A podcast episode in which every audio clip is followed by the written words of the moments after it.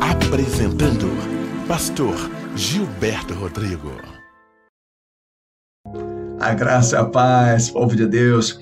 Esse café com Jesus, eu tenho certeza, em palavras breves, mas são transformadoras para mudar a nossa visão espiritual. Sempre te convidando para esse café, para que o pão vivo, a palavra de Deus, venha transformar os nossos corações. Bom, hoje eu quero falar para você sobre escolhas. Onde você se encontra? Escolha o lado, luz ou trevas. Mas antes, compartilha desse canal, aciona o sino, amém? Que você possa dar um like, assim se inscrever e muitas outras pessoas também você possa compartilhar através dos seus grupos, através dos seus contatos em Cristo Jesus. Bom, existem as escolhas gêmeas do mal e as escolhas gêmeas também do bem. As escolhas gêmeas do mal. Vou dar exemplo para você lixos do mal que são afins, ou seja, que estão no mesmo alinhamento da armadilha do adversário. Como exemplo, o ódio.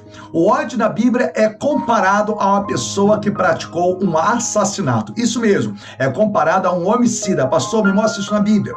1 João, capítulo 3, versículo 15. Primeiro, é colocado ódio, é colocado lado a lado em relação à pessoa que praticou esse crime. Observa lá 1 João 3,15.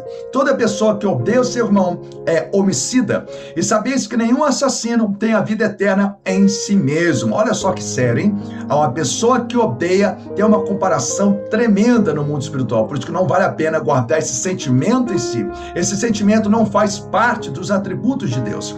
1 João 2, 9 diz assim: Aquela pessoa que diz estar na luz, mas odeia o seu irmão, continua a vagar nas trevas, ou seja, ainda não conheceu a Deus. 1 João 4,20 vai dizer: Se alguém declarar eu amo a Deus, porém odiar o seu irmão é mentiroso, porquanto quem não ama seu irmão a quem vê, não pode amar a Deus a quem não enxerga. Então não vale a pena guardar o ódio no coração, nem o rancor e nem a mágoa, amém? Vamos lá agora, escolhas gêmeas do bem.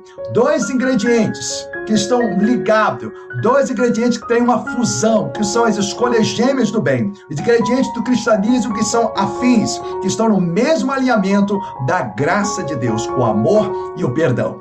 A Bíblia diz lá em João 3,16 que Deus amou o mundo de tal maneira que entregou o seu Filho unigênito, para que todo aquele que nele crê não pereça, mas tenha a vida eterna. Então, na cruz houve o perdão do nosso pecado e a revelação do amor.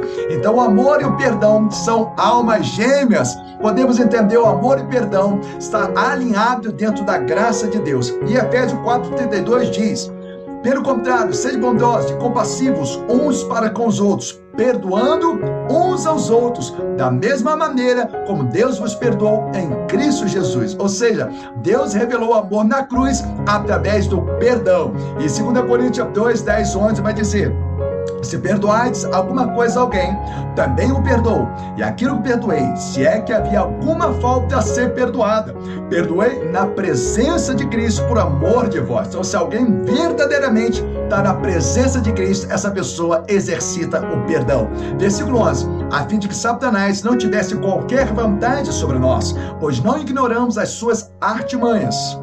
Observa, se alguém verdadeiramente vive o amor de Cristo, é uma pessoa que tem um coração perdoador. É o que fala em Mateus 6,12, que é parte da oração do Pai Nosso, que vai dizer: perdoa as nossas dívidas, assim como perdoamos aos nossos devedores. Observa o detalhe: a condição de receber o perdão é que a gente compartilha também para revelar esse amor verdadeiro a Deus e ao próximo. Bom, lá em João 10,10 10, fala que Jesus veio para trazer vida e vida e abundância. Lá em Lucas 15, 24, fala que o filho pródigo estava morto, era uma morte espiritual. E a Bíblia fala, dentro do ano 30, versículo 19, que Deus coloca diante de nós a vida e a morte, a benção e a maldição. Escolhe a vida, dela depende a nossa alma. Escolhe Cristo, escolhe o amor, escolhe perdoar, joga fora o ódio, joga fora qualquer prática abominável que muitas vezes pode complicar a sua vida espiritual. Um beijo no coração de todos, em Cristo Jesus. Fica na paz de Cristo.